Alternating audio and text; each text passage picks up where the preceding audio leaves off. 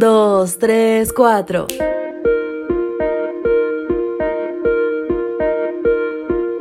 Pero de repente sintió un tiro muy fuerte que casi lo partió en dos.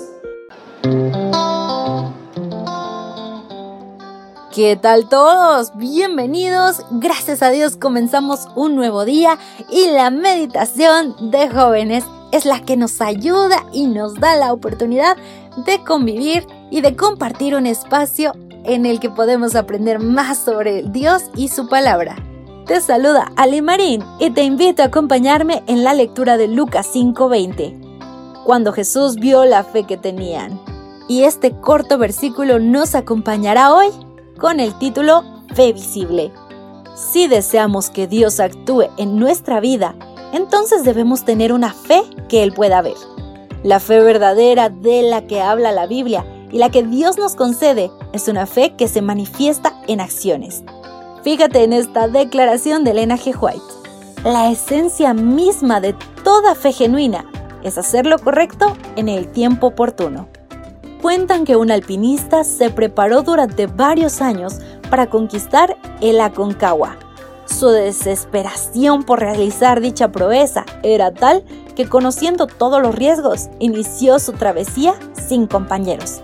Empezó a subir y el día fue avanzando, pero no se preparó para acampar, sino que decidió seguir subiendo para llegar a la cima aquel mismo día. Pronto oscureció y ya no se podía ver absolutamente nada. Todo era negro. Subiendo por un acantilado a unos 100 metros de la cima, se resbaló y se desplomó por los aires. Caía a una velocidad vertiginosa y en esos angustiantes momentos pensaba que iba a morir.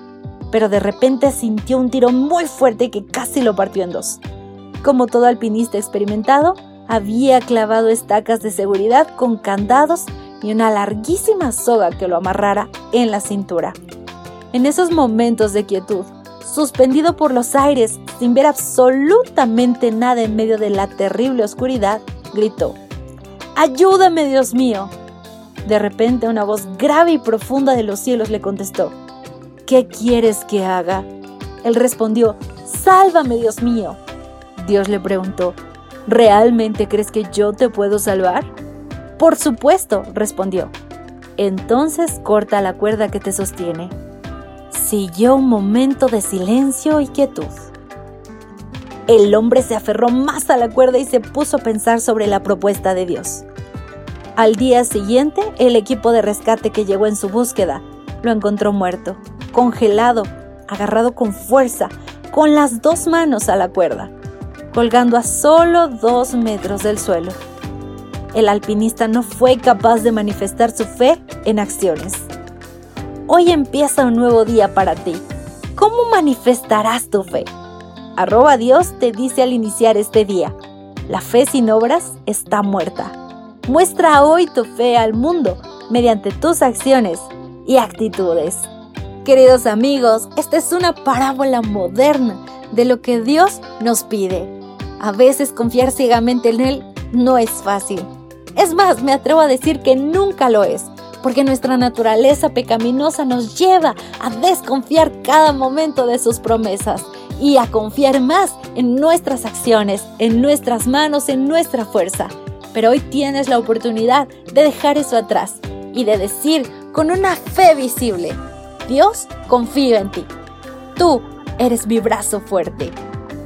Este es el mensaje de arroba Dios para ti. Gracias por acompañarnos. Te esperamos mañana. Te recordamos que nos encontramos en redes sociales. Estamos en Facebook, Twitter e Instagram como Ministerio Evangelike. Y también puedes visitar nuestro sitio web www.evangelike.com.